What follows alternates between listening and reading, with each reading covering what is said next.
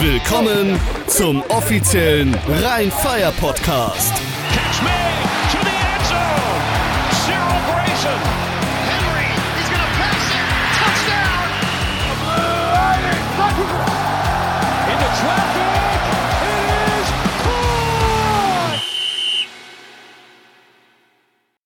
Hallo, hier ist der offizielle Rheinfire Podcast mit mir, eurem Host Patrick Hoch. Und heute als Gast, weil David Wallen immer noch nicht zugegen ist, habe ich mir eingeladen den Timur Beckmann. Hallo. Hey, grüß euch. Und Defensive Back Max Richter. Hi. Was geht, was geht? Grüße aus dem wunderschönen Wuppertal. W. Upper Valley, sehr schön. ja, den Rest an dummen Witzen über Wuppertal lasse ich, verkneife ich mir jetzt, aber die kennst du wahrscheinlich alle schon. Ähm, wir wollen jetzt so ein bisschen über, über die vergangene Woche und was da so alles passiert ist, weil da ist ja eine ganze Menge passiert, reden und auch über das, die Hitzeschlacht in Köln zum Beispiel.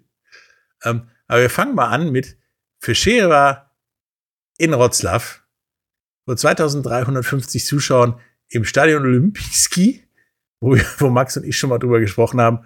Das ist nicht sehr Olympijski, aber egal. Das hört sich sehr knapp an, das Ergebnis. 63 zu 33 für Wroclaw. Aber wenn man sich das Spiel angeguckt hat und die Statistiken anguckt, dann war das ja eher so, wir machen hier das Nötigste, Wroclaw, und gucken mal, wie nah Fischeva rankommt, oder? Ähm, also ich, ich habe äh, das Spiel nur in der Zusammenfassung geguckt äh, bis jetzt. Äh, ich mich interessiert an Wroclaw immer so ein bisschen, weil ich den äh, Cheftrainer und auch Offenskoordinator ziemlich stark finde.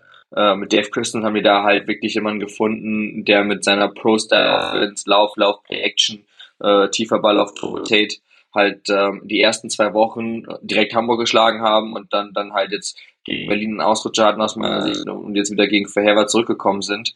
Ähm, die, die Statistik hast du angesprochen, ist relativ ausgeglichen. Ich glaube, insgesamt beide irgendwie 420, 430 Yards Offense. Ähm, aber, aber ich finde das Playdesign und, und die Umsetzung mit dem ähm, äh, Umground-Talent da ist, finde ich stark. Äh, ist einfach wieder geniale Coaching-Qualität, ähm, die hier in, in Europa angekommen ist. Und ich denke mal, Verheber, die mit einem Homegrown-Quarterback gestartet haben, haben dafür eigentlich äh, einen echt guten Kampf ähm, abgeliefert. Und ähm, auch wenn das Ergebnis am Ende natürlich sehr eindeutig ist mit 63 zu 33, ist auch eins äh, meiner äh, Lieblingsspiele gewesen diese Woche, ähm, um das dann am Nachhinein nochmal anzugucken. Ja, das war halt, wie du, wie du gesagt hast, also Hegedus, der Homegrown Quarterback von Fischeva, der hat halt auch nur 44 Prozent der Pässe an Mann gebracht, aber für 328 Yards drei Touchdowns, während Vitali auf der anderen Seite ein fast perfektes Spiel geliefert hat, mit 283 Yards, sechs Touchdowns und 86 Prozent der Bälle ins Ziel bekommen und keine Interception, im Gegensatz zu Hegedus, der dann zwei geworfen hat. Äh, das war schon irgendwie so, dass ich werfe mal durch die Gegend ein bisschen bei Vitali und wenn Tony Tate frei ist, wie du schon gesagt hast, dann kriegt der einfach mal den Ball und dann hat er ja auch viermal geknipst sozusagen. Das war schon irgendwo für mich eine Machtdemonstration. Ja, war es auf jeden Fall. Äh, was man natürlich noch sagen muss zur Leistung des Homegrown QBs, der hat natürlich keinen Turbo-Tate auf seiner Seite. Der hat dann in Anführungszeichen nur einen Benji Blue, hat trotzdem abgeliefert gegen eine Dave Likens Defense. Ist ja auch ein Top DC, lange bei Braunschweig gewesen. Ähm, kein Unbekannter. Also ich denke mal, für den war es auch ein Top-Erlebnis, in der ELF starten zu können. Und ähm, ja, wenn man natürlich sieht, dass man zur Halbzeit 13:42 zurückliegt, dann kommt's halt mal, dass ähm, am Ende die Total Yards vielleicht auch ausgeglichener sind. Ähm, ich glaube, wir müssen nicht drüber reden, dass Rocklow das bessere Team ist. Und äh, ja, so knapp ist das Ergebnis ja dann auch nicht. Aber die Ungarn, die haben sich tapfer geschlagen. Das ist richtig, die haben sich sehr tapfer geschlagen. Du siehst ja auch, ich meine, für dich als Defensive-Spieler ganz, ganz signifikant. Fischeva hatte insgesamt fünf Spieler, die mehr als die ominösen fünf Tackles hatten. Davon war einer mit zwölf am Start, der Rest acht, sieben und so. Und dann kam Rotzlaw und die haben mal sage und schreibe zehn Spieler, die mehr als dieser fünf, diese fünf Tackles hatten. Daran siehst du, der Defensive Coordinator hat zumindest irgendwas richtig gemacht. Neben der zwei Interceptions. Eine ganze Menge Tackles for Loss und dann halt zehn Spieler, die ja, da mit reingegriffen haben, aber von den zehn, glaube ich, sieben auch einen Tackle for Loss hatten. Insofern, das war sehr dominant und unterstreicht halt das, was wir die letzten Wochen. Ich glaube, ist da auf jeden Fall im, im, im Jahr auf, auf, auf einem guten Weg, wenn ich da mal ins Wort fallen darf. Und äh, ich glaube, ich glaube, der, der Jakob Samel, der da, glaube ich, vorher als, als Head Coach war, der ist jetzt ja in dieser sportlichen Leiterposition. Und äh, die beiden Army-Coaches, der jetzt in Kon die, die, die Zügel in der Hand halten im sportlichen Bereich auf dem Feld, ähm, die haben wirklich jetzt gezeigt, was da am polnischen Talent da ist. Und äh, ich bin mir sicher, die werden auf jeden Fall auch äh, um die Playoffs mitspielen, äh, wenn nicht sogar um noch mehr. Ja, das ist, sehe ich ähnlich. Die sind überraschend, für mich zumindest, sehr gut. Nächstes Spiel, was wir gesehen haben, der Meister, Wien gegen Leipzig. Ähm, 47-14. Das war meiner Meinung nach die nächste Machtdemonstration von Wien gegen Leipziger, die zwar viel versucht haben, aber irgendwie viel einfach nicht geklappt haben. Ich meine, die hatten nur zwölf First Downs gegenüber 31 von Wien und die hatten auch nur 17, nee, 16 Rushing Yards. Das war wohl nix, würde ich mal sagen, oder? Ja, die Rushing Yards waren auch die Story des Spiels. Also das ist mir auch direkt bei den Statistiken aufgefallen. Ich glaube 260 zu 16. Mhm. Ähm, ja, da siehst du schon, warum es so ausgegangen ist. Wien halt immer noch ein Top-Team. Ähm, da aber auch nochmal ein Shoutout bei Leipzig an den Homegrown QB, an den El Handy. Auch einen Touchdown geworfen am Ende. Äh, freut mich immer, wenn deutsche QBs auch spielen, wenn deutsche QBs auch äh, auf dem Statsheet sind. Und 100 Prozent. Ja, eins von eins, kann man nicht sagen. 50 Yards in Taddy, also top. Ähm, Spiel ist ein bisschen slow gestartet, war glaube ich am Anfang 5-0 relativ lange, aber dann hat Wien angezogen und dann war es auch, ja, die erwartet klare Sache. Ja, das war wirklich so gefühlt, wir ziehen mal ein bisschen an, damit das hier nicht so knapp in die Halbzeit geht. Und haben dann tatsächlich bei 19-0, ja, war die Halbzeit vorbei, sonst wäre es wahrscheinlich noch weitergegangen. Und haben dann direkt wieder losgelegt und sich dann mal schön irgendwann zwischendurch auf 40 zu 0 nach vorne gearbeitet und dann wirklich so, aber ganz entspannt. Ich würde mich ärgern, wenn ich die Null nicht gehalten hätte am Ende, aber. Aber ich glaube, das war wirklich so ein Ding. Wir lassen das jetzt hier mal laufen und reißen uns kein Bein aus, riskieren für keine Verletzten und so weiter. Und ich meine, wenn du die Statistiken anguckst, guckst trotzdem, die haben insgesamt 259, wie du sagtest, Yards im Rushing. Die haben im Receiving nochmal 240 Yards abgeholt. Chris Helbig 71 Prozent, drei Touchdowns. Das ist alles sehr dominant, würde ich sagen. Und auch auf der Defensive-Seite die Leipzig Kings haben zwar alles getan, was sie konnten mit ihren äh, Spielern, haben halt auch relativ viele Leute gehabt, die die fünf Tackles gebrochen haben. AJ Wendland ganz vorne wieder dabei mit 18 Tackles, wo ich nur gedacht habe, spielt der alleine und mir dann die Statistik weiter angeguckt hat, nein, nicht. Da gibt's auch einen, einen mit zwölf, einen mit zehn und dann sinkt es drastisch aber auf sechs Tackles bis sechs bis fünf. Das waren viele und dann die Vienna Vikings. Wir haben vier Leute, die diese fünf Tackles gebrochen haben. Mehr mussten sie aber auch anscheinend.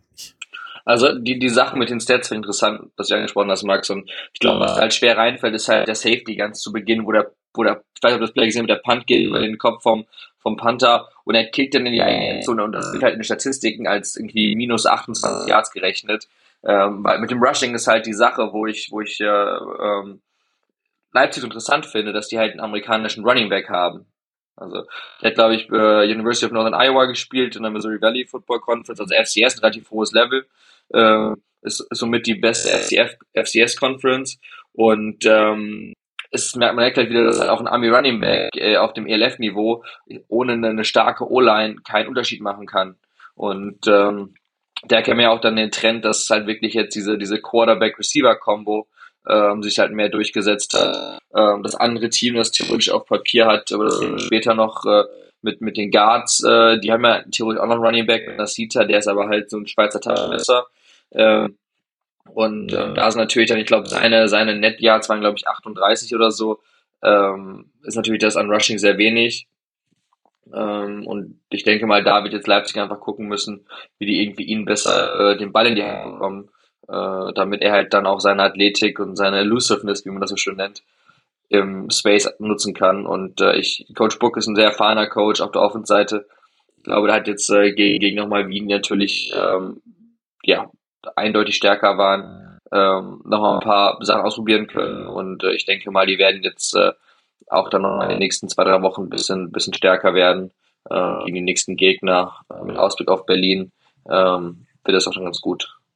Was ich noch kurz sagen würde zu dem Punt-Play oder von dem Punter, das ist ja relativ viral gegangen, hat man auch ein bisschen drüber gelacht, aber ich fand auch irgendwie, dass das ein smartes Play war. Oder bin ich da der Einzige? Weil was hätte passieren können? Also, das hätte ja im schlimmsten Fall noch ein Touchdown werden können. Irgendwie dachte ich so, ja, hat er noch das Beste draus gemacht, so. Das war so der Versuch, zu retten, was zu retten ist. Ich meine, das hätte ja auch so richtig gut gehen können, dass noch nicht mal ein Safety bei rauskommt.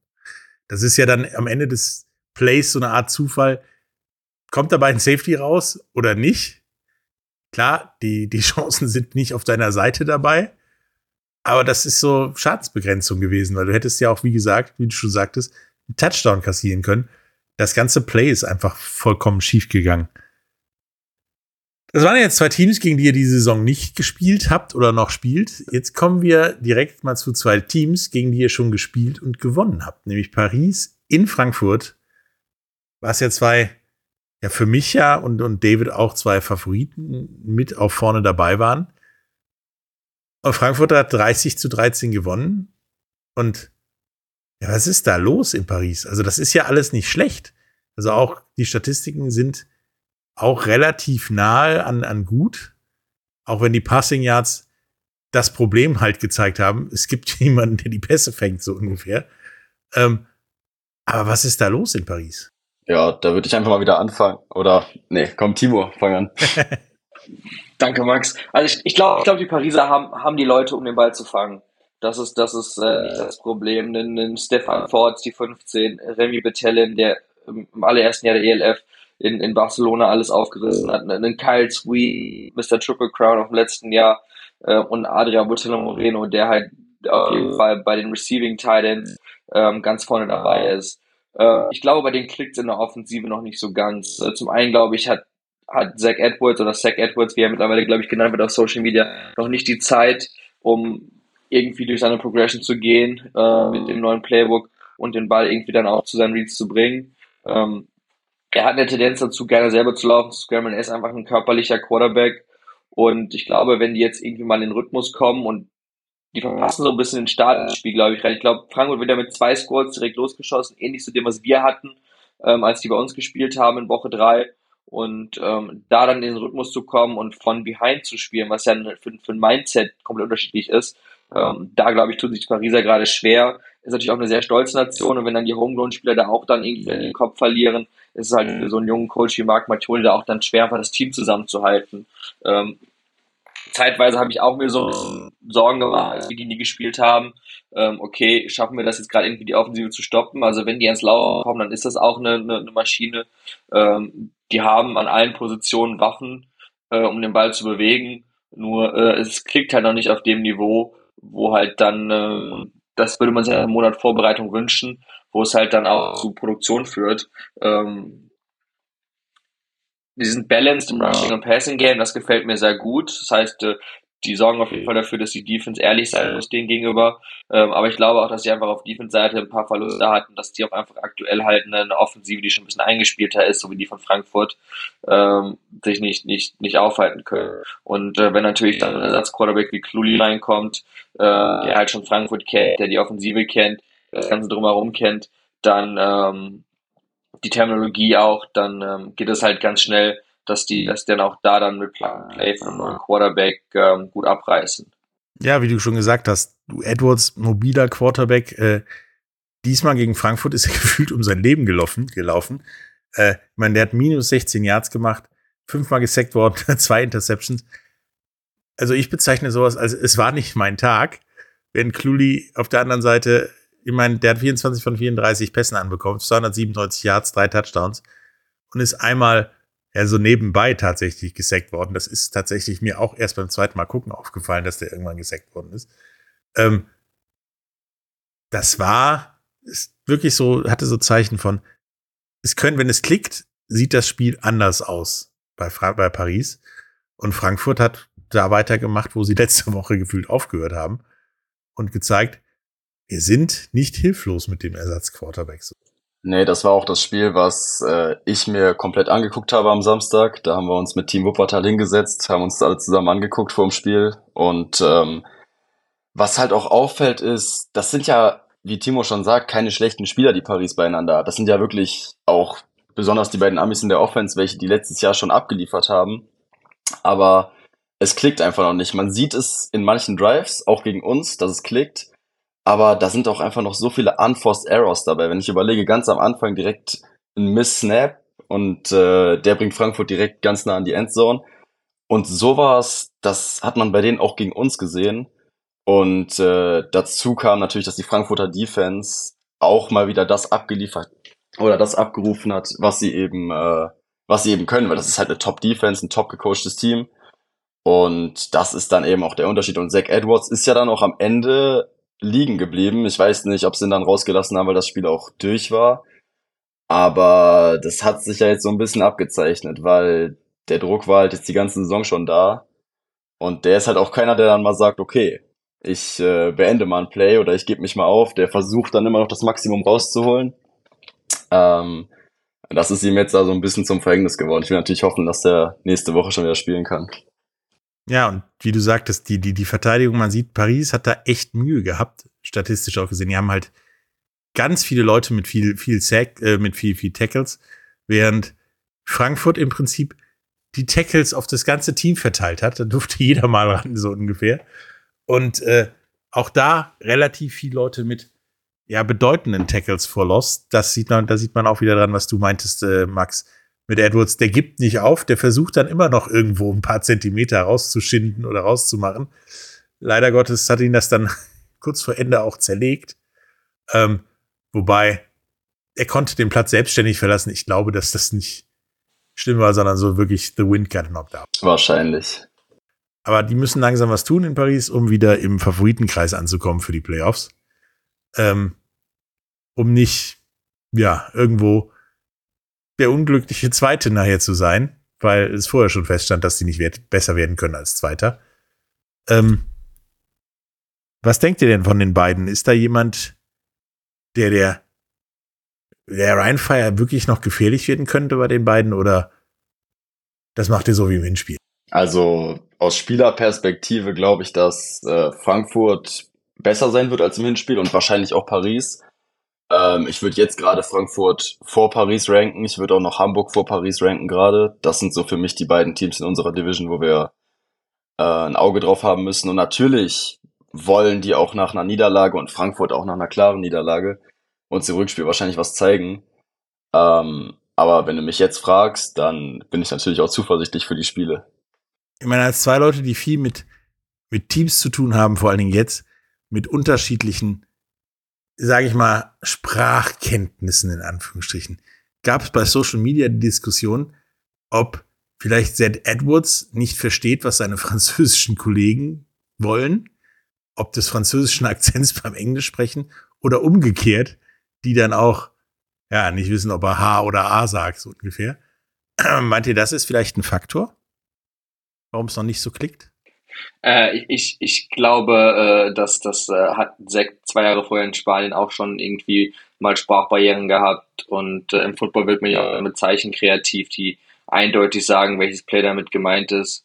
Ähm, ich, ich, ich glaube nicht, dass es an, an so einem Punkt scheitern würde, weil das hätte man ja dann schon in den letzten äh, zwei Monaten irgendwie gemerkt, ähm, seit dem Beginn der Vorbereitung, dass es da Unstimmigkeiten gibt ähm, besonders bei dem amerikanischen Coaching-Staff, vielen Spielern, die in Kanada oder in den USA gespielt haben, von den Homegrowns ähm, und auch den englisch sprechenden äh, wie den Briano Ewings, ähm, kann ich mir nicht vorstellen, dass da irgendwie Probleme aufgekommen sind in der Richtung. Ich glaube einfach, wie gesagt, dass, dass die äh, Jungs so ein bisschen noch brauchen, um ihre, ihre erst auf die Straße zu bekommen. Da steckt ganz viel Potenzial drin. Äh, meine Hoffnung ist einfach, dass wir, äh, bevor wir nach Paris fahren, äh, bevor, die, bevor die wirklich anfangen zu klicken, nochmal da vorbei stoppen können. Ähm, und ja. Wenn es ähm, noch nicht klickt, sozusagen. Bei Frankfurt, das noch nicht klickt bei denen, genau. Bei Frankfurt, wie gesagt, das ist die letzte Woche, ähm, ist noch viel Football bis dahin und ähm, da ist schwer zu sagen, wie die Mannschaft dann aussehen wird, sowohl bei uns als auch bei denen.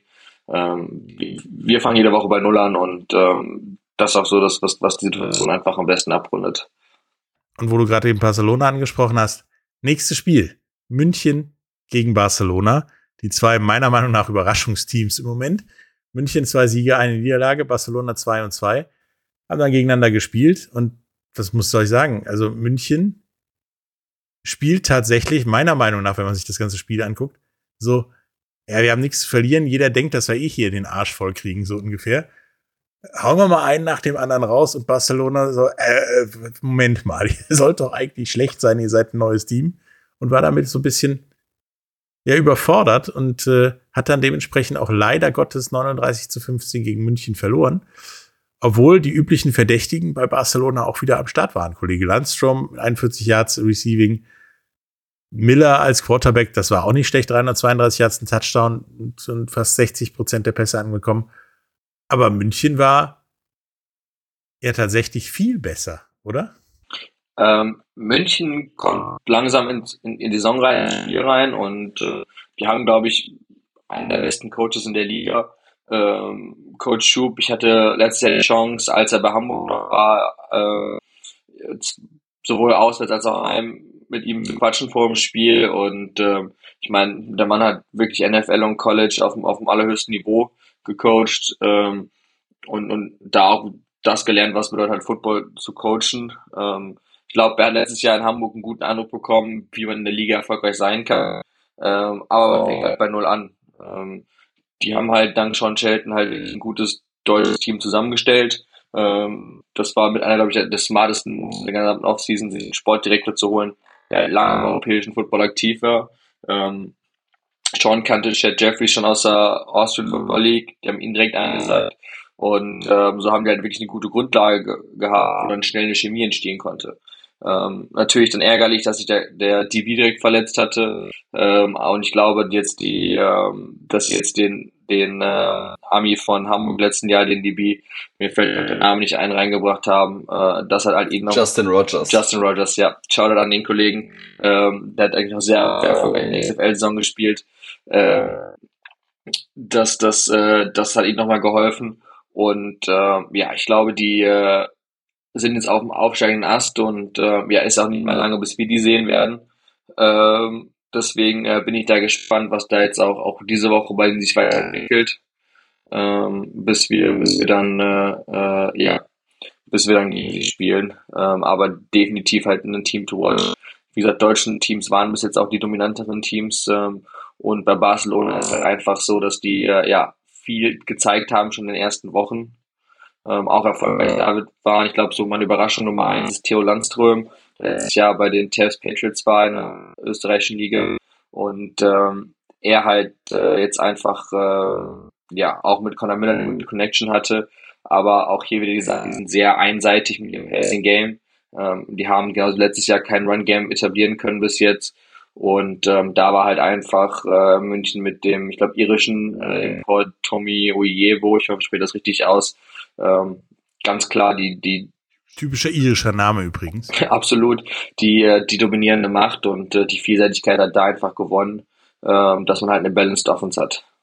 Ja, man sieht halt das, was du gerade angesprochen hast, dass die Teams, die, die balanced sind, die ungefähr gleich gutes Lauf- und Passspiel haben, auch die sind, die am Ende ja fast immer erfolgreich sind oder über das Vermutete spielen, während Teams, die sehr einseitig sind, wie halt leider Gottes Barcelona bislang, ähm, dann auch ihre Probleme bekommen.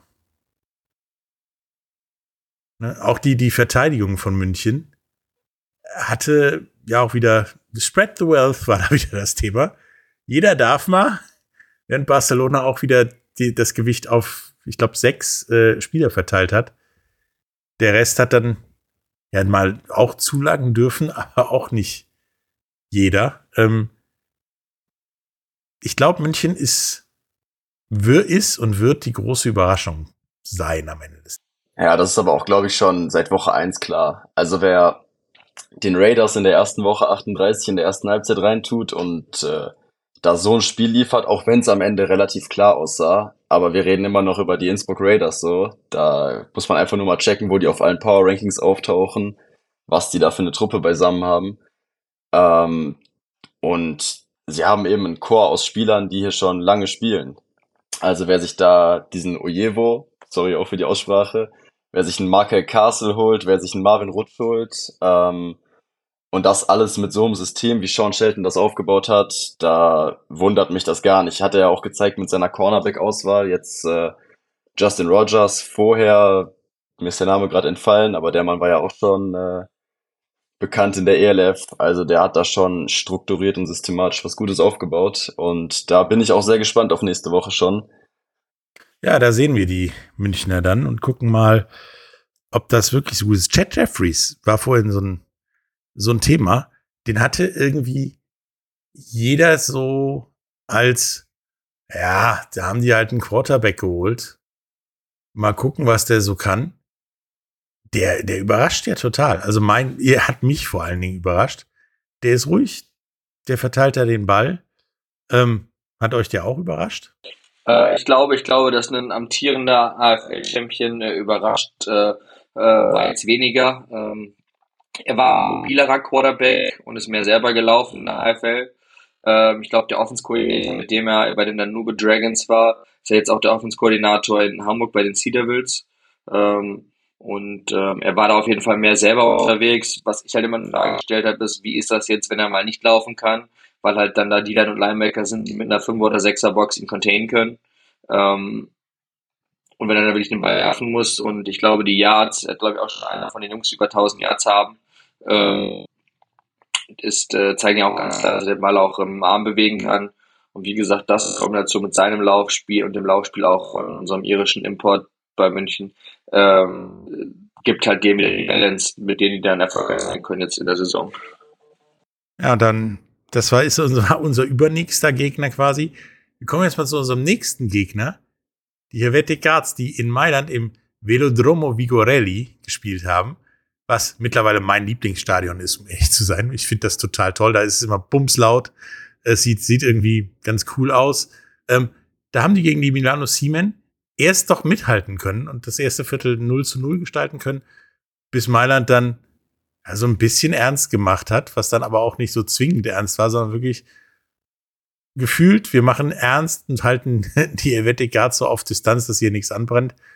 Ja, und die Guards, das war halt wieder nur Silas Nasita und der Rest ist nicht wirklich in Erscheinung getreten. Meint ihr, dass das im Zweifelsfall wirklich zu einem Problem über die gesamte Saison wird? Also, dass es weitergeht? Oder meint ihr, die, kriegt die, die kriegen nochmal die Kurve? Ja, da kommt es natürlich auch ein bisschen drauf an, ob die Consistency auf der QB-Position hinkriegen. Äh, da hat ja jetzt der Barlow gespielt, der ejected wurde. Das heißt, der spielt ja gegen uns dann auch wieder nicht. Ähm, ich weiß gar nicht, hat da schon jemand Word, wer gegen uns spielt? Ist da, ist da schon irgendwas klar, wer gegen uns Quarterback Wahrscheinlich spielt? Nasita, Harvey oder Traxel. Einer von den dreien, die danach gespielt haben, wird dann im Zweifelsfall jetzt ausgelunzt mit Streichhölzern ziehen oder so. Ich weiß es nicht. Ähm, hat mich auch überrascht, dass er, dass er wirklich ejected wird. Beziehungsweise so, das riskiert ejected zu werden. Weil ganz so frustrierend, dass man so ballistisch gehen muss, war das 32-0 dann ja wirklich nicht. Ich meine, das war nicht in einem Viertel, das war dann tatsächlich über drei Viertel verteilt. Okay, aber damit erweist du halt deiner Mannschaft einen Bärendienst und er bleibt ja erstmal da, deswegen wird es dann mit dem Ersatz holen etwas schwierig, glaube ich. Ja, also was, ich bin da jetzt gerade auch ein bisschen drin, weil da habe ich natürlich schon viel Tape geguckt jetzt auf die Guards. Ähm, da können sich die Fans auch schon mal drauf einstellen, dass das eine ganz andere Offense wird, als wir bisher gesehen haben, wenn die jetzt nicht auf einmal einen 180-Grad-Switch machen. Aber die zeigen eben im Vergleich zu den anderen Teams, die wir bisher gesehen haben, richtig viel Two Tight End, Two Back Sets, 21, 12 Personal. Ähm, Wishbone wird da gern gespielt, habe ich gesehen. Die machen einiges. Die moven ihre Spieler around. Also der Nasita, der wirft Pässe, der läuft, der fängt. Äh, wobei er für mich halt bisher als äh, Passcatcher am gefährlichsten war. Aber da haben wir wieder das Ding mit der O-Line, ähm, wo wir vorhin schon über den Leipziger Back gesprochen haben. Ähm, da bist du als Running Back halt manchmal auch, da hast halt keine großen Möglichkeiten, wenn die O-Line dir nicht den Weg frei blockt. Ähm, aber es wird halt für uns als Defense auch ein bisschen challenging, um da schon mal ein bisschen vorzugreifen, weil du musst halt immer auf dem Schirm haben, wer steht da gerade wo, wie werden die Formations gerade, wie werden die Spieler in Formations around gemoved. Und äh, insofern ist auch das eine Challenge. Da darf man auch keinen Gegner unterschätzen, auch wenn die jetzt null Punkte aufs Scoreboard gebracht haben. Max, darf ich dich zitieren? Around gemoved? ja, manchmal schlägt sich das so ein bisschen ein. Das, das merkt man über die Football-Saison, dann ist man da so sehr drin. Dann, ich kenne das, ja. aber Around gemoved ist ein, ist ein sehr schöner auf jeden Fall. Ja, also die Frage ist wirklich, wer wird da QB gegen, gegen Ryan Fire? Ähm, und wie du sagtest, Silas Nasita, im Prinzip musst du jemanden abstellen, der permanent neben dem herläuft, selbst in der Kabine und auf dem Klo, damit du weißt, was der macht, weil der taucht ja überall auf. Ja, und das ist, glaube ich, auch das einerseits gefährliche und andererseits das Problem, dass er ist zu unvorhersagbar. Ne? Und bei Mailand hast du halt Silas Nasita ist halt das Sagen live. Also, ähm, das, das ist, ist schon, schon eine Macht, was er an Möglichkeiten mitbringt. Er ist halt einfach ein Standout-Athlet. Ähm, ich glaube, den könntest du von, von, ich sag mal, bis auf O-Line vielleicht Interior D-Line, kannst du ihn überall hinstellen und er will performen. Ähm, Norm Klaus, ein verdammt erfahrener Football-Coach, ähm, der halt auch wieder super gut ist für diese Liga, weil er einfach das Coaching-Level mega erhöht. Und ähm, ja, ich denke mal, Jordan Barlow wird zurück sein. Wir müssen jetzt heute Abend irgendwann das Active Roster bekommen, dann sind wir klüger. Ähm, dann hört das Guessing Game auf, zumindest. Ähm, ich bezweifle, dass die Liga ihn groß suspendieren wird. Ähm, ja, weil im Prinzip war es ja nichts. sein und sich wieder eingefangen. Eben, im Prinzip war es nichts. Ähm, wir hatten ja auch schon äh, irgendwelche Sachen in der Richtung in der Vergangenheit in der Liga, äh, wo dann Spieler die Woche danach wieder da waren. Er musste einfach mal äh, ein bisschen runterkommen, duschen gehen, dann sich wieder abkühlen. Und ähm, es ist auch eine frustrierende Situation. Es war so für mich das Überraschungsspiel ähm, der letzten Woche. Ähm, ich hätte gedacht, dass das, wie gesagt, da Mailand schwer zu sagen, ich hätte die ganz stärker eingeschätzt. Ähm, Mailand hat aber auch einfach zum ersten Mal auch ein gutes Spiel gemacht. Und ähm, ich glaube, ich glaube aber, dass, dass, dass man die Guards auf gar keinen Fall unterschätzen darf. Ähm, die sind verdammt kreativ in der Offense. Ähm, es ist halt genauso wie bei den Franzosen in der Nationalmannschaft. Das sind die besten Spieler aus dem Land, ähm, die irgendwie verfügbar sind. Und ähm, ja, in der, in der Defensive äh, haben die mit, mit äh, haben einen verdammt erfahrenen Defense-Koordinator, der auch schon in Braunschweig war und sich in Europa auskennt, äh, der unsere Offense auch gut was zu tun geben wird. Ähm, deswegen bin ich da mal gespannt. Äh, Mailand hat ein gutes Spiel gegen die abgeliefert und ähm, ja, ich würde mich auch nicht wundern, wenn Silas das sieht, der als Safety auftaucht oder so in dem Spiel. Also äh, die werden, die werden, die werden ja kreativ werden und ähm, ich hoffe halt, dass deren äh, deren QB-Situation dann auch äh, die Chance gibt, dann im Verlauf der Saison ab übernächster Woche äh, dann wieder erfolgreich zu sein. Ähm, denn äh, das könnte wirklich ein gutes Footballteam werden. Ähm, die haben eigentlich echt äh, Personalgruppen, die, wie Max ja schon angesprochen hat, äh, den Football wieder ein bisschen interessanter machen als nur fünf Receiver, die dann äh, Flag Football spielen. Ja, ich, ich denke auch, äh, wenn die Zuschauer mal sich einen Schmankerl geben wollen beim Spiel gegen die Guards, beobachtet einfach Silas Nsita, wo er auftaucht und dann seid ihr vielleicht weniger überrascht, dass er plötzlich da aufgetaucht ist, weil das ist, ist schon sehr, sehr geil, was er da spielt und wie er da seine Präsenz auf so ziemlich allen Positionen interpretiert. Und das Gute ist, wenn ihr den Nasita Nummer 7 beobachtet und der im Slot auftaucht, dann habt ihr mich auch meist auch direkt mit dem Frame, weil dann gibt's auch eine ganz gute Chance, dass ich gegenüber Dann von ihm sagt ihr stehe. einander mal guten Tag und dann schauen wir mal weiter, Max. Genau. Das Ergebnis erfährst du dann nach dem Spiel von mir persönlich. Das nächste Spiel war ein Spiel, was auf den ersten Blick tatsächlich sich anhört, als wäre es das Bombenspiel. Auf den zweiten Blick sich dann an, anfühlt, als wäre das ein Rohrkrepierer gewesen. Aber im Prinzip war das tatsächlich bis jetzt eines der besten Spiele meiner Meinung nach der ganzen Saison. Raiders Tirol in Stuttgart und Stuttgart gewinnt tatsächlich 6 zu 3. Das meine ich mit, muss ein schlechtes Spiel gewesen sein, weil 6 zu 3 ist ja nicht viel. Vor allem, wenn man überlegt, dass das alles Field Goals war, äh, dass das ein Field Goal und ein Touchdown war mit einem Failed Extra Point. Aber das war ein Bombenspiel. Das war für mich eins der besten Spiele der gesamten Saison von beiden Teams, oder? Ja, definitiv. Also ähm, ich, ich glaube, ich glaube, da haben zwei, zwei Defense-Systeme aufeinander getroffen, die halt wirklich wissen, was sie tun. Ähm, Innsbruck ist ja schon immer sehr stark gewesen mit, mit der Defense, äh, seit, seitdem Schuhen Vater halt da das Programm aufgebaut hat. Und äh, der Kevin Herron hat halt übernommen, ist auch ein defensive-minded Coach. Ähm, die, die wissen, was sie tun. Und ähm, wie gesagt, die, die Faller Defense, die jetzt in Stuttgart installiert wurde, äh, mit, mit äh, halt den, den Spieler, die jetzt hatten, ähm, ist halt auch ganz klar ähm, angekommen in der ELF und funktioniert auch hier. Ähm, da ist einfach auch, ähm, ja, die, die Jungs wissen, was in Europa funktioniert, was nicht funktioniert, wie man stoppen kann. Man hat gemerkt, dass da viel Erfahrung aufeinander trifft. Ähm, ich glaube, die, die Teams sind ja in, in der Schwäbisch Haller Version auch gegen, gegen die Raiders immer schon in der CEL aufeinander getroffen. Und, und da gab es ja auch dann schon ähnliche Ergebnisse. Ähm, deswegen spiegelt das halt das schon ganz gut wieder. Ich glaube, das auch mit des Spiels, wo auch, wo die meisten Verletzungen jetzt aufgetaucht sind im Nachhinein. Ja, die meisten ähm, vor allen Dingen was, größere was Verletzungen. Ja, die meisten größeren Verletzungen. Und ähm, es war halt wirklich eine Defense-Schlacht, es war, es war wirklich ein, ein, ein körperliches Footballspiel. Ähm, Louis Geyer mit dem einen Touchdown. Ähm, und äh, ja, ich freue mich auf das Rückspiel, wenn ich ehrlich bin. Ähm, ich bin mal gespannt, wie jetzt die Teams die Verletzung kompensieren werden, wie die umstellen werden.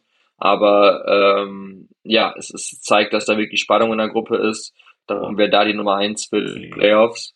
Und ähm, ja, ich wünsche auf jeden Fall den verletzten Spielern gute Besserung und dass sie schnell wieder gesund werden. Ähm, aber ähm, ja, es sind auf jeden Fall zwei Teams, die gute Chance haben, in die Playoffs zu kommen. Und ähm, ich glaube, dass die auch offensiv halt hier auch wieder jetzt mit den Umstellungen dann ähm, zum Ende der Saison hin halt dann nochmal gut zulegen werden. Und ich glaube, dass das Rückspiel wird dann ein bisschen äh, Punkte äh.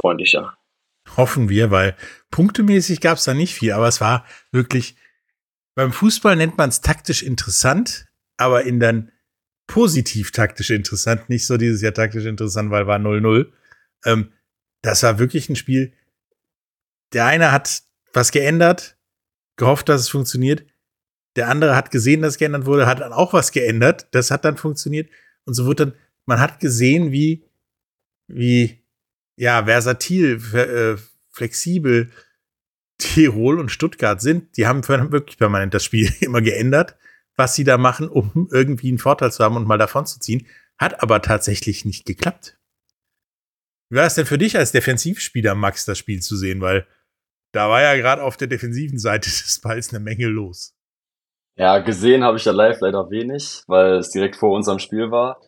Ähm, aber bei so einem Low Score, umso mehr freue ich mich natürlich, dass Luis Geier den entscheidenden Touchdown gefangen hat. Mein guter Kollege von letztem Jahr. Ähm, freut mich immer sehr. Generell natürlich, wenn nicht immer nur die Amis die Touchdowns fangen.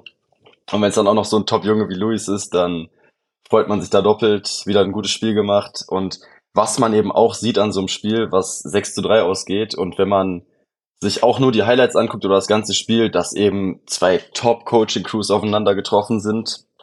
Ähm, da wurde adjusted, auch äh, vor allem auf Stuttgarter Seite in der Defense. Jarvis McClam, der ja bisher alles auseinandergenommen hat in seinen bisherigen Spielen. Da war so ein bisschen, wo ist Jarvis? Da gibt's ja hier diese Kinderbücher, wo ist Walter? Das war so ein bisschen, wo ist Jarvis? Da hat die ganze Defense immer auf dem Schirm gehabt, wo ist der Mann, wie nehmen wir den aus dem Spiel? Und schlagt uns mit den anderen Waffen, aber der macht nichts und der hatte, glaube ich, am Ende 20 ja, Yards. Fünf, fünfmal hat er überhaupt ähm, den Ball ähm, bekommen, nur bei 20 Yards. Also könnt ihr mal ausrechnen, was da nicht gelaufen ist. Also, und dann hast du Chris Strong eben seine Top-Anspielstation weggenommen. Ähm, und da wird er auch daraus lernen. Klar, da werden die Raiders gucken, wie sie das in der nächsten Zeit machen werden, weil die haben ja auch noch andere Top Homegrown Receiver. Und ähm, Jarvis selber wird natürlich auch versuchen, nicht wieder so ein Spiel zu haben. Und äh, bei Stuttgart noch mal ganz kurz, neben Luis Geier natürlich auch der Meier. Die haben ja diese Geier-Meier-Kombi, beide wieder top abgeliefert. Ähm, und ich als DB, natürlich noch ein Shoutout an den äh, Goran Sek. Goran heißt der, oder? Ja mit einem Touchdown, mit einem TFL, mit einem Breakup, also alles, was du als die gerne im Statsheet siehst. Äh, einer der besten Safeties in der ELF auf jeden Fall, also auch ein Difference Maker. Ja, und der ist auch plötzlich immer da. Also du siehst erstmal wenig von ihm, so fünf Minuten, um dann mal kurz wieder fünf Minuten so Vollgas zu geben, dass du denkst, wo war der die ganze Zeit? Der hat, der hat wieder gut gespielt. Und wer, da müssen wir da an David denken, äh, wer auf Raiders Tirol Seite wieder zelebriert hat, die Familie Ock bewohnt. Die haben nämlich zusammen 18 Tackles gemacht. Und wenn die Einspieler wären, würden die wahrscheinlich Spiele entscheiden. Das war wieder sehr groß, aber Lucky und Precious haben zusammen halt nur 18 und nicht nur einer von den beiden. Äh, auf die muss man, glaube ich, auch weiterhin aufpassen. Und das war tatsächlich ein Spiel, so sieht toller Football aus, auch wenn es nur 6 zu 3 ausgeht, weil da wurde, wie wir ja schon gesagt haben, überall adjusted, dann haben am Regler gedreht und äh, ja, versucht, den Gegner ja, vom Scoreboard zu halten, sage ich mal. Und ich glaube auch, dass äh, im Rückspiel das zumindest anders anfängt, als es diesmal geendet hat. Ähm, und wir deswegen schon mehr Punkte sehen. Ich glaube, die werden sich beide nicht mal noch mehr auf so ein Krimi einlassen. Und die werden auch von Anfang an wieder top motiviert sein. Das kommt nämlich auch ziemlich gut rüber, wenn man sich da nur die sechs Minuten Zeit nimmt und die Highlights guckt. In jedem Play alle komplett unter Strom, jeder hatte Bock auf das Spiel. Und äh, ja, dann kommt es eben, dass das Spiel so knapp wird am Ende. Und die Raiders werden versuchen, das zweite für sich zu entscheiden. Das ist richtig, weil die sind nämlich jetzt aus dem aus der Reihe der undefeated Teams erstmal raus. Da waren es nur noch drei. Teams. Genau. Berlin gegen Hamburg. Die einen wollen oben dran bleiben, die anderen wollen oben dran kommen. In dem Spiel beide 2 zu 2 vorher. Jetzt sieht es ein bisschen anders aus und es war tatsächlich nicht so spannend, wie ich letzte Woche prognostiziert habe. Denn Hamburg hat relativ klar mit 37 zu 17 gewonnen. Und für mich wirkte Berlin zwischenzeitlich so ein bisschen hilflos. Nach dem Motto, das, was wir hier vorhaben, funktioniert nicht. Was sollen wir hier machen und wie sollen wir das jetzt noch machen? Ähm, denn der Hamburg hat dann tatsächlich alte Stärken gezeigt, früh gescored, den Gegner klein gehalten, das Ding verwaltet bis zum Ende, sage ich mal, und damit dann halt auch relativ deutlich gewonnen. Ähm, wie habt ihr das gesehen? Oder das, was ihr da davon wisst? ja, also Hamburg hat einfach Sea Devils Football gespielt, wie man es kennt aus den letzten Jahren. Die haben top harte Defense gespielt, ein Bombeck wieder mit zwei Sacks, ein Jeboa wieder mit einem Sack. Der Corner Harris hat seinen dritten Pick gemacht, also das gegen so ein Receiving Core, wie Berlin es eben hat, wo ich aber schon die ganze Saison denke, du hast einen Wilczek, du hast einen Jackson, was für mich Top Receiver sind, ähm, aber du bringst sie irgendwie nicht so ins Spiel, wie du es machen könntest. Das ist eben nicht so wie ein Turbo Tate oder sowas, der jedes Spiel ganz oben im, äh, im äh, Boxscore auftaucht. Ähm, da müssen sich die Berliner was einfallen lassen. Und klar, gegen eine Top-Defense ist das schwierig, aber es ist halt möglich. Und auf der anderen Seite hat Hamburg es natürlich auch endlich mal geschafft, den Malik Stanley richtig ins Spiel zu bringen. Vier Touchdowns ist eine Ansage. Ähm, hat er wahrscheinlich. Der dann übrigens auch ähnlich aussah wie Tate, nämlich immer plötzlich irgendwo frei war. Ja, der hat wahrscheinlich auf mich gehört. Ich habe ihm in Woche zwei gesagt, sag mal deinem QB, ihr müsst dich ein bisschen mehr involvieren und dann hat er jetzt wahrscheinlich mal auf mich gehört. So, ist eine ganz gute Idee gewesen.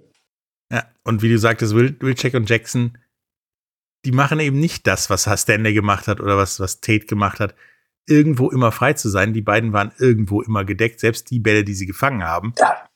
waren jetzt nicht komplett blank. Sie waren ja solid so beide von den Stats her, aber da geht auf jeden Fall mehr.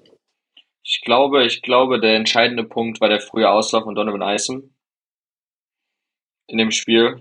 Äh, und ich glaube, es wurde auch äh, heute Nachmittag bekannt gegeben, dass er jetzt auf IR gesetzt. Das heißt, er fehlt jetzt mindestens drei Wochen.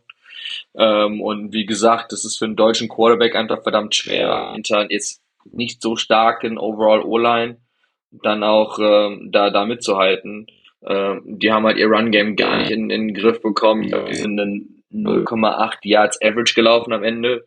Äh, auch irgendwie 16, 17 Net Yards. Ähm, und äh, klar, die, die 100 Yards von Wilczek natürlich dann super. Aber ähm, wenn halt dann ein Jackson und ein Zimmermann irgendwie auch nicht irgendwie aktiviert werden können von dem deutschen Quarterback und man das Laufspiel nicht hinbekommt, dann wird das ein sehr langer Tag, besonders wenn man schon 1-0 hinten liegt. Ähm, klar, du kannst nicht anfangen, ihn versuchen, den Lauf zu etablieren, du musst halt irgendwie aggressiv den Ball werfen und ähm, da kommen halt dann auch irgendwelche Interceptions zustande. Ähm, und, und ich glaube, ich glaube, die sieben Sacks von den, von den beiden QBs aus dem Spiel äh, dann da schon sehr eindeutig, dass da auf jeden Fall Room for Improvement ist. Ähm, individuell haben die echt starke O-Line-Jungs. Ähm, also Tobias Ruttlauer, der Österreicher, der ja, glaube ich, das dritte Jahr bei Berlin spielt, ähm, ist ein wirklich ein Biest. Aber irgendwie die Chemie ist noch nicht so da und ähm, ja, wenn halt dann dein Quarterback ausfällt und verletzt wird ähm, und dann halt dein deutscher, deutscher Quarterback reinkommt und du halt schon so weit hinten liegst, dann ähm, wird es halt sehr, sehr eindimensional. Und äh, die Hamburger Defense weiß halt äh, mit den Waffen, die sie haben, wie sie halt Pass Rush bringen, wie sie die Pressure erzeugen. Äh, und ähm, ja, die, die Sacks waren da und am Ende des Tages war halt auch immer dann genug, genug Pressure da, dass halt der Ball früh raus musste und wenn der Ball früh raus muss, halt das, das entscheidend, dass er auch nicht ankommt. Ähm, ich fand die Gesamtzahl an Sacks schon heftig, aber wenn man sich halt das, das gesamte Spiel nochmal anguckt, äh, war halt immer innerhalb von zwei Sekunden irgendwie einer im Gesicht vom Quarterback und ähm, dann ist halt einfach schwer, irgendwas anzubringen, auch wenn man vielleicht dann nicht den Sack bekommt oder nicht den Hit. Ähm, de, der Druck war da und ähm, wenn da nicht Berlin in der nächsten Zeit das, das schnell absteppt, wird das für die eine, eine sehr lange Saison. Äh, bin jetzt mal gespannt, wer etwas neuer Quarterback kommt, ähm, bevor es dann, äh, ich glaube, gegen Leipzig geht diese Woche. Ja, und wo du gerade bei den Sacks warst, auf der anderen Seite natürlich auch Kyle Kitchens, gar nicht aufgetaucht im Boxscore. Das, äh, Nee, der war abgemeldet. das ist auch eine Leistung. Das ist schon stark. Wurde gedoubleteamt, aber wenn du den rausnehmen kannst und den Rest noch blocken kannst, dann hast du ja alles richtig Ja, gemacht. vor allen Dingen hast du das so hingekriegt, dass er nicht auftaucht und Kollege Spillum zum Beispiel gerade mal mit Ach und Krach auf fünf Tackles kam, der sonst immer so ganz knapp hinter in Kyle Kitchens rumläuft. Ähm, da hast du, glaube ich, mal defensiv alles richtig gemacht. Beziehungsweise dann die Offensive gegen die Defensive alles richtig gemacht. Ich möchte hier jetzt keinem auf die Füße treten, aber wir dürfen auch nicht vergessen, wer die Statistiken gemacht hat. Das waren die Hamburger Statistiker, weil das Spiel in Hamburg war. Und äh, auch, auch wenn, wenn da natürlich immer äh, eine grundsätzliche Neutralität äh, an den Tag gelegt wird, so ein leichter Bias ist halt immer vorhanden, liegt einfach in der Natur der Sache. Ähm, ich glaube, Max kann auch aus der Vergangenheit ein paar nette Storys erzählen, ähm, dass ihm da ein paar Sachen geklaut wurde. Aber ähm, Also mir, mir werden noch, mir, mir wird noch ein Forced Fumble und vier Tackles geschuldet. Und das jetzt mal hier, ne? Ich habe das in die Wege geleitet. Vielleicht tut sich da noch mal was. Also, liebe EL, ELF, liebe ELF, äh, ELF Statistiker, äh, Max, äh, Max, äh, äh, bitte einmal in euer Ohren und ähm, dass das dann noch korrigiert wird. Aber ähm, ja, die, die Hamburger Oland hat es geschafft, die Front Seven von Berlin, was so deren Stärke ist, halt aus dem Spiel zu nehmen. Und ähm, auch wenn da verdammt gute Athleten in der Secondary von Berlin rumlaufen, ähm, es war einfach keine Chance da mitzuhalten mit dem, was halt am Receiving Core aus Hamburg kommt. Und ähm, ich glaube, Preston hat jetzt auch immer gezeigt, welches Potenzial in ihm steckt. Die, die ersten paar Wochen war ja so, ah, war das jetzt die richtige Wahl, wieder auf einen amerikanischen Quarterback zu wechseln, nachdem man jetzt einen amerikanischen Receiver letztes Jahr hatte. Und ähm, ich denke, ich denke aber doch, dass, dass Hamburg da jetzt auch ähm, ja, neues System, neuer neuer Offenskoordinator, äh, neues Personal in der Defense, viele Veränderungen, äh, auch wieder gut reinkommt jetzt und dann äh, wir definitiv da in der zweiten Hälfte der Saison auch nochmal wirklich ein kompetitives Team erwarten können. Und jetzt kommen wir zum Spiel, das uns alles andere als Spaß teilweise gemacht hat am Wochenende, als wir da waren. Äh, das Rheinische Derby, Rheinfire gegen Köln. Ich meine, das war eine klare Sache, 42 zu 0 für Rheinfire. Aber alles andere als Spaß gemacht. Es war unglaublich heiß, oder? Ja, es war, es war heiß. Mehr muss man dazu nicht sagen. Ich bin mal gespannt, was Patrick jetzt echt zu unserer Defense sagt. Du guckst ja immer auf die fünf Tackles, die hat bei uns keiner Das geschafft. war ja auch, das war ja gerade auch mal nur insgesamt nicht so viel. Es waren ja nicht viel zu tun, sag ich mal. War, warst du trotzdem zufrieden, damit wir Ich gespielt war haben? zufrieden. Ich war da zufrieden. Es kommt keiner über auf diese fünf Tackles, aber dafür kommen, ich glaube, sechs, sechs Spieler auf vier Tackles. Und dann nochmal drei auf drei. Also nah dran wart ihr schon alle, aber ich war, es auch nicht mehr mir zu tun.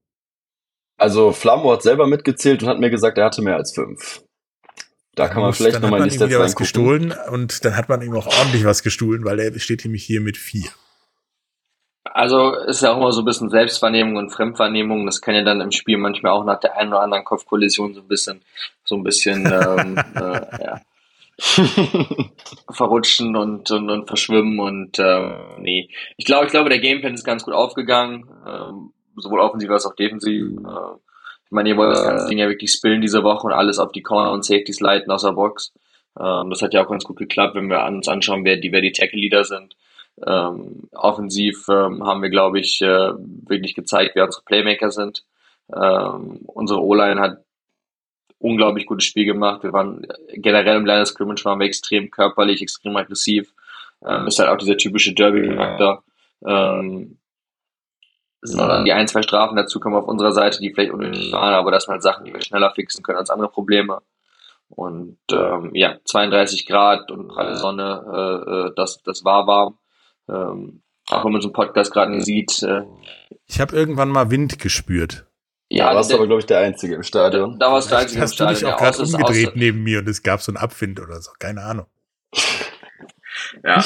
Oder es war einer von unseren Staff-Leuten, der da mit dem Ventilator rumgerannt ist und äh, uns irgendwie runtergekühlt hat.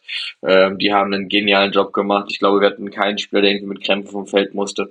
Ähm, es hat halt wieder gezeigt, dass wir eine Unterstützung wieder haben und die hilft natürlich auch dann auch bei 32 Grad ähm, äh, irgendwie alle, alle Jungs fit zu halten, dass, du- dass man da keine, keine Verluste hat ähm, für, ich sag mal, Nicht-Kontakt-Verletzungen äh, oder Nicht-Kontakterkrankungen.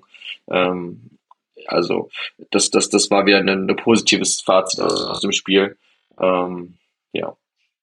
Ich habe, glaube ich, ähnliche Kilometer gemacht wie der Max am Spieltag. Ich bin nämlich immer um den Platz rumgelaufen, von Sonne in Schatten und wieder zurück. Ja, es war auch erstmal natürlich ein Riesenjob von unseren Fans, die sich da bei dem Wetter hingestellt haben. Kollegen von mir haben mir geschrieben, die mussten im dritten Quarter gehen, weil es zu heiß war. Aber unsere Fans haben da wirklich durchgezogen, vom Anfang bis zum Ende.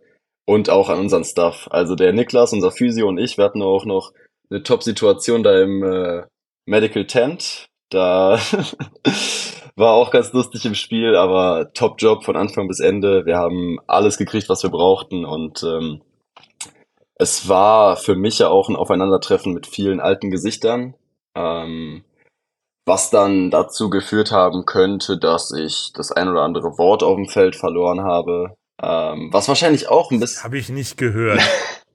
Nein, ich bin ja immer freundlich, man fragt, wie es einem geht und äh, das muss auch ein bisschen sein beim Spiel, ne? Vor allem bei so einem Rivalry-Game. Ja, es war ist nämlich das, was ich dich fragen wollte. Du hast ja vorher in Köln gespielt. Wie war das denn jetzt quasi, an die alte Wirkungsstätte in Anführungsstrichen zurückzukommen, auf der anderen Seite? Ja, es war ja zum Glück nicht die alte Wirkungsstätte. Wir haben ja zum Glück nicht im Südstadion Nicht richtig, gespielt. das ist richtig. Ähm, aber ich meine, für mich ist es cool, die alten Gesichter wieder zu sehen, weil man eben auch nicht im Schlechten auseinandergegangen ist. Und trotzdem, auch wenn man nicht im Schlechten gegangen ist, wacht man in dieser Woche morgens auf und man denkt sich so, ja, ich hab schon Bock. Also ich will da schon auch richtig zeigen, was ich kann. Ich will da richtig abliefern. Und ähm, ja, die Jungs, die dann am Ende im Spiel auf meiner Liste waren, waren auch eher nicht die, die ich kannte, sondern eher so ein paar andere, ja, die da dachten, sie wären Heroes, aber mit den Jungs äh, ist all love so. Man hat nach dem Spiel auch schön gequatscht, auch mit den Coaches, die man von da kennt. Ähm, das war dann doch auch eine ganz coole Sache. Ja, hat ja Köln für das Spiel extra, in Anführungsstrichen, habe ich mal irgendwann während des Spiels gesagt, einen Quarterback aus der CFL angekarrt, der da spielte, neu für Köln. Der wird jetzt auch weiter spielen, aber es fühlte sich so an, als wäre der extra für euch gekommen von den BC Lions. Was haltet ihr von dem? Also ich fand den tatsächlich einen großen Lichtblick auf Kölner Seite, den Herrn Eriksson. Ja, ist halt, ist schwer zu bewerten. Er hat halt viel Druck im Gesicht. Es ist auch im ersten Spiel nach einer Woche Practice natürlich auch immer so, dass viel Abstimmung noch nicht stimmt. Das ist ja in der Offense nochmal wichtiger, als wenn du jetzt einen Defense-Spieler reinbringst, sag ich mal, und sagst dem, komm, mach heute das und das. Das ist ja häufig relativ ähnlich, wenn du so ein grundlegendes Defense-Konzept hast. Ähm, als QB ist das eine andere Sache. Ähm, ich denke schon, dass er ein deutliches Upgrade ist zu dem Mann, der vorher da war.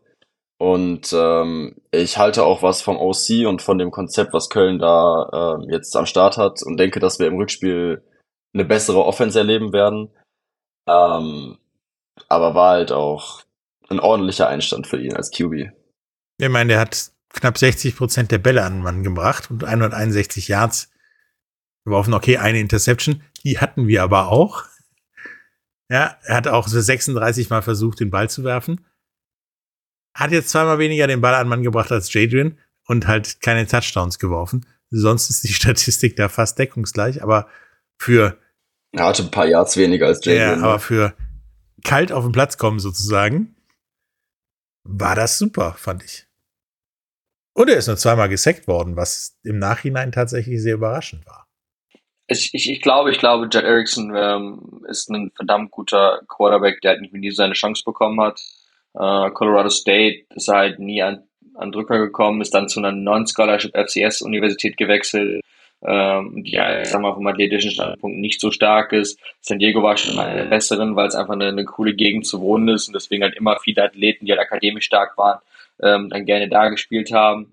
Ähm, war natürlich über Denver und, und die BC Lions nochmal ein paar Shots bekommen, einfach weil er halt mit seiner Körpergröße, seiner, seiner schon vorhandenen Athletik und seiner Armstrength ähm, äh, schon performen kann. Ich glaube, er ist, er ist für, für europäisches Niveau genau richtig. Ähm, vielleicht bekommt er noch mal irgendwie einen XFL-USFL-Shot. Ähm, aber ich, ich glaube doch, dass, dass er jetzt äh, mit, mit mehr Preparation und, und mehr Übungen ähm, ähm, da gut rein, reinpassen wird. Ähm, Max und ich kenne ja Christos, den, den Head Coach auf dem Kunert auch persönlich. Wir hatten mit ihm 2019 müsste das gewesen sein, in Düsseldorf zusammengearbeitet. Äh, und ähm, der wird auf jeden Fall da versuchen, ähm, das Team zusammenzuhalten. Ist einfach vom Charakter und von der Persönlichkeit ein verdammt guter Mensch und ähm, äh, der wird auf jeden Fall dafür sorgen, dass das Team da auch stabil bleibt und die Offensive immer auch produktiv sein wird. Ähm, die größte Entwicklung, muss ich ehrlich zu sein, hat die Defense gemacht, äh, obwohl da äh, ja viele Spielerwechsel waren, ähm, sind die doch improved. Ähm, ich glaube, der Defense-Koordinator ist, ist ein bisschen mehr weggegangen von seiner ähm, sehr man-lastigen Defense, einer zone-lastigen Defense, äh, die natürlich dann mehr auf den Pass-Rush äh, ähm, angewiesen ist. Und ähm, ich glaube, da so Standard-Jungs wie Yannick Wenke oder Jan Jesus Lan Perez, die werden da ähm, jetzt auch dann im Verlauf der Saison nochmal wirklich einen Einfluss haben. Und wenn die O-Line von, von ähm, Köln jetzt so ein bisschen zusammenkommt, wird auch der Höchsten da dann äh, mehr Sicherheit haben und auch seine Playmaker, die da sind, ähm, den Ball in die Hände bekommen. Also ein Valentin Rödinger ist ein verdammt talentierter junger Receiver, ähm, genauso wie ein Paul Lehnhardt äh, der äh, Import Receiver, der Robinson, den wir letztes Jahr schon in Istanbul gelernt haben im Rückspiel, ähm, der auch aus meiner Sicht das, das, das schönste Play gemacht hat. Und es ist nicht der One-Hand-Catch, an den die meistens denken, sondern es ist wirklich eine schöne Ten-and-Out-Route. Ähm, es war einfach auch das schönste Offense-Play aus meiner Sicht. Der Quarterback Drop zurück, Three-Step Dropback aus der Gun und feuert den Ball halt direkt auf den ersten raus. Der Receiver läuft die Route raus und da war halt keine Chance, dass irgendein Defender was da machen konnte. Und ich glaube, wenn die in diesen Rhythmus kommen, dieses Pitch-and-Catch-Game in, in, hinbekommen, dann, dann haben die, glaube ich, die, die Offensphilosophie, die Talente ähm, und auch die Coaches, äh, um das umzusetzen und aufs Feld zu bringen. Ja, das wirkte schon, als würden die beiden seit Ewigkeiten zusammenspielen und wüssten blind, ja, wo der andere hinläuft oder, oder steht. Ähm, deswegen denke ich auch, wenn man das konservieren kann, ausbauen kann, dann wird das Rückspiel gegen Köln oder die kommenden Spiele gegen Köln von irgendjemandem nicht ganz so eindeutig und so einfach. Ich meine, zu null, tatsächlich hat sogar meine Mutter gesagt, die das nur durch Zeitungsergebnisse mitnimmt, äh, zu null ist aber eine Hausnummer. Und fand ich auch. Also tatsächlich ohne Patriotismus sozusagen, muss, muss ich sagen, das eine Field Goal, was dann Kollege Appelt verschossen hat, hätte ich ihn schon gegönnt, weil der Weg dahin sah das erste Mal aus, als könnte was passieren, sage ich mal. Ähm, aber insgesamt äh, hat Ryan Fire da verdient in der Höhe gewonnen. Ähm, nur der Preis war vielleicht ein bisschen hoch, dank einiger Verletzungen. Wir werden sehen, wie sich das auswirkt, wie lange sich das auswirkt und ob sich das überhaupt auswirkt. Kommen wir aber zum nächsten Spieltag. David hat mir seine Tipps geschickt. Ihr braucht ja bekanntlich nicht mittippen. Aber ich lese jetzt jetzt mal meine Tipps vor und ihr könnt dann auch dumme Geräusche, Kommentare dazu abgeben. Weil da sind ein paar Sachen bei. Da habe ich beim Aufschreiben schon oh, gemacht. Wir haben als erstes, also unser Spiel kommt wie immer als letztes und dann reden wir mal darüber. Das erste Spiel, Köln in Frankfurt. Da tippe ich auf 7 zu 36 für Frankfurt und David auf 9 zu 34. Das ist ja ungefähr das gleiche Niveau und da denke ich auch, da seid ihr ungefähr dabei. Danach kommen wir mit auf Hamburg in Paris. Da sage ich 17 zu 28 für Paris. Und David, da habe ich das erste Mal hoch gemacht, ja, du, du ziehst die Augenbraue hoch. Da hat David dann auf 21 zu 24 für Paris getippt.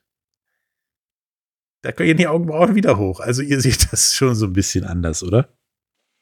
Ihr tippt beide für Paris, interessant, okay. Ja. Ja, wir haben gedacht, irgendwann müssen die mal wieder in Tritt kommen. Auf wen hättest du getippt, Timur? Oder darfst du nicht? Äh, ich, ich tippe nicht, aber ich äh, überlege, für wen es, für wen es besser, was besser für uns ist, wer gewinnen sollte. Und äh, da bin ich auch dafür, dass Paris gewinnt, weil ich doch dann Hamburg äh, zum Ende der Saison stärker einschätze. Ähm, und wir natürlich, die wir natürlich gucken wollen, dass, dass, dass, äh, dass wir dann da besser wegkommen. Ähm, natürlich wäre am besten unentschieden, gibt's leider bei uns nicht. Aber äh, äh, ja, ich, ich denke, es wird ein spannendes Spiel und äh, beide können gewinnen. Außer es ist natürlich immer schwerer. Ähm, und, und wenn die jetzt nach und nach zusammenkommen, hat da auf jeden Fall Hamburg eine Lust dran zu knacken. Ja, diese Taktikgedanken habe ich mich letzte Saison schon verabschiedet, sonst hätte ja Stuttgart irgendwann letzte Saison auch mal gewonnen. Nächstes Spiel. Berlin in Leipzig. Sag ich 32 zu 7 für Berlin. David sagt 28 zu 7. Da liegen wir auch nicht so weit auseinander. Das nächste Spiel, Stuttgart in München. Habe ich lang drüber nachgedacht, weil München ja wirklich so spielt, wir haben hier nichts zu verlieren. Mal gucken und bin auf 28, 38 zu 21 für Stuttgart gekommen und David auf 34 zu 17. Ich denke tatsächlich, dass München Stuttgart ein bisschen mehr Probleme bereitet, als wir denken. Deswegen was knapper. Das nächste Spiel, Mailand in Tirol. Fangen wir mal so an. Davids Tipp 0 zu 42 für Tirol. Mein Tipp 26 zu 32 für Tirol. Da gehen wir schon sehr weit auseinander, wer da die Hosen anhat, sage ich mal. Dann Prag gegen Wroclaw, das Osteuropa-Duell, sage ich mal. Behaupte ich aber, dass Wroclaw das ganz klar mit 32 zu 0 gewinnt. Und David geht auch von 38 zu 17 für Wroclaw aus. Dann spielt der Meister gegen das im Moment neue Stuttgart, sag ich mal, weil sie bis jetzt auch noch kein Spiel gewonnen haben, gegen Fischeva. Da sage ich 48 zu 0 für Wien. David gönnt Fischeva tatsächlich drei Punkte und sagt 28 zu 3. Da sage ich, wenn Wien halt tatsächlich die Chance hat, einen Gegner zu überrollen, dann werden die das auch tun. Und dann kommen wir zu unserem Spiel. Und wir haben nicht miteinander geredet, auch wenn ihr das wahrscheinlich sagt. Aber wir beide tippen exakt das gleiche Ergebnis. Hör auf, an den Fingernägeln zu knabbern, so spannend ist es nicht. Wir beide tippen auf 0 zu 45 für Ryan Fire. So, Jungs. Ja, ist doch auf jeden Fall schon mal Vertrauen in Coach Kens Defense, auf jeden Fall.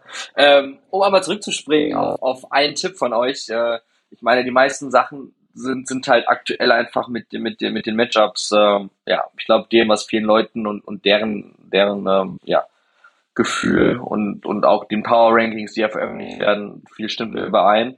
Äh, ich glaube, ich glaube, Stuttgart wird in den Ausgleich der Verletzung ein bisschen länger brauchen als nur eine Woche. Ähm, deswegen, da wird München definitiv ähm, eine Chance haben anzugreifen. Äh, wie gesagt, die, die spielen alles oder nichts jedes Spiel und äh, das ist gefährlich. Und die sind jetzt nochmal gut besser geworden. Äh, ich glaube aber, dass Mailand äh, in Tirol ähm, sehr schwer haben wird. Ähm, die sind besser geworden in den letzten Wochen, aber ähm, auch die müssen noch lernen, auf dem Niveau mitzuhalten. Ähm, die haben einen, einen Cheftrainer, der aus der österreichischen Liga kommt, der auch, glaube ich, Österreicher ist. Ähm, mit dem, äh, Stefan und äh, ich glaube, ich glaube, das wird äh, das wird ein interessantes Spiel zu gucken, aber Tirol wird da relativ eindeutig noch doch noch gegenhalten können, besonders nach dem gefrusteten ähm, äh, 6 zu 3 die Woche vorher, wo sie gegen Stuttgart den Kürzel gezogen haben. Ja, Max, diesmal spielst du ja quasi als Erster an dem Wochenende. Du kannst danach zumindest die Endergebnisse live dir reinziehen und den Rest der Spiele auch. Wie möchtest du Silas Nesita stoppen? Sagst du ihm vor dem Spiel was und dann ist das erledigt oder nimmst du dir den vor dem Spiel? ich glaube, wenn ich ihm einfach sage, dass er heute mal ein bisschen chillen soll, das wird nicht, nichts bringen. Aber ähm, wir haben einen Top-Gameplan und ähm, ich weiß auch, was ich kann. Und ich denke mal, dass das beides zusammen, da kann ich natürlich für die ganze Unit reden, für die ganze Defense kann ich da reden, dass das dazu führen wird, dass ähm, wir den Mann und auch die ganze Offense in den Griff kriegen. Weil auch wenn der natürlich so der schillernde Name ist, sind da auch noch zehn andere, gegen die wir spielen. Ähm, aber ich bin da doch recht optimistisch, dass das ziemlich gut klappen wird. Äh, ich bin sehr überzeugt vom Gameplan. Ich habe jetzt schon Bock aufs Spiel am Samstag. Ich bin auch froh, dass wir mal am Samstag spielen. Mal ein frühes Spiel. Und äh, ja. Ja. Und wir hatten ja vorhin das Wetter und du gerade den Zeitpunkt als, ich sag mal, Faktor für so ein Spiel drin. Im Gegensatz zum letzten Wochenende ist ja die Wettervorhersage nicht, dass es höllisch heiß wird, sondern sehr entspannt, sowas um die 20 Grad. Aber sehr, mit sehr hoher Wahrscheinlichkeit soll es ja regnen. Das wäre unser erstes Regenspiel. Stimmt das? Ja, ich habe äh, keins im Kopf dieses Jahr. Ähm, ich würde mich sehr freuen, wenn es nicht regnet, aber ja, doch gegen Paris hat es am Anfang ganz kurz ein bisschen genieselt, aber Das war nicht weiter von Bedeutung, glaube ich. Kann, kann gerne fortbleiben. Also so 20 Grad bewölkt, das wäre doch Top-Football-Wetter. Ja, wie gesagt, Leute, guckt euch das Spiel am Samstag an. Es ist früh, 14 Uhr. Ähm, es gibt auch noch eine andere Besonderheit an diesem Wochenende. David ist ja immer noch nicht da. Deswegen moderiere ich das Spiel. Bin bei euch ganz nah dabei. Ja, ich weiß, Timo, dass du jetzt gerade einen Schock kriegst und dir das Blut in die Füße schießt. Ähm, ja, ich werde das Spiel moderieren und äh, Patrick, du musst dir, musst dir keine Sorgen machen. Ich bin ja dieses Jahr ganz brav in der Box oben und ich glaube nicht, dass du deinen Weg bis dann nach oben findest. Ähm, ich verstecke mich ja ganz ich war da brav. sogar schon mal oben. Warst sogar schon mal oben, okay. Nee, ich verstecke mich auf der Pressetribüne, bin das Eye in the Sky, wie Coach Weidinger das gerne nennt für unsere Offense.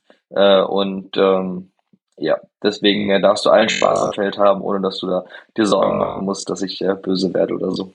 Ich werde tatsächlich kein, keine Späße machen, die euch ablenken, sondern einfach meinen Job machen. Hoffentlich David gut vertreten, dieses und nächstes Spiel. Und dann seid ihr mich auch wieder da los, wo ich vorher immer war. Nämlich nicht in der Nähe von euch. Und hoffe auch, dass ich dann wieder nicht von unserem Maskottchen mit Wasser beschossen werde. Und hoffe auch, dass er das diesmal während des Spiels lässt, weil das war schon beim letzten Spiel eine Menge zu laufen. Falls es ihn mitbekommen hat, er hat mich mit der Wasserpistole über die Tribüne gejagt. Aber Hauptsache, die Kinder auf der Tribüne hatten sehr viel Spaß. Rein, rein Fire Football bleibt ein Familienevent für alle, äh, das für eine komplette Unterhaltung ja sorgt. Ja, und ich fand das letzte Spiel auch super, weil es war sehr, sehr, sehr, sehr erfrischend. Ähm, hat mich sehr gefreut, dass ihr da wart und äh, David so gut vertreten habt und wir da auch ein paar andere Insights zu den Spielen vom Wochenende bekommen haben. Und äh, ja, wir sehen uns am Samstag, etwas früher als sonst, an einem anderen Tag als sonst. Äh, ja, bis Samstag und der Rest bis zum nächsten Mal. Tschüss. Ciao. Tschüss, Dankeschön. Das war der offizielle Rhein-Fire Podcast. Bis zum nächsten Mal. Alle News, Tickets und Merch findet ihr auf rheinfire.de.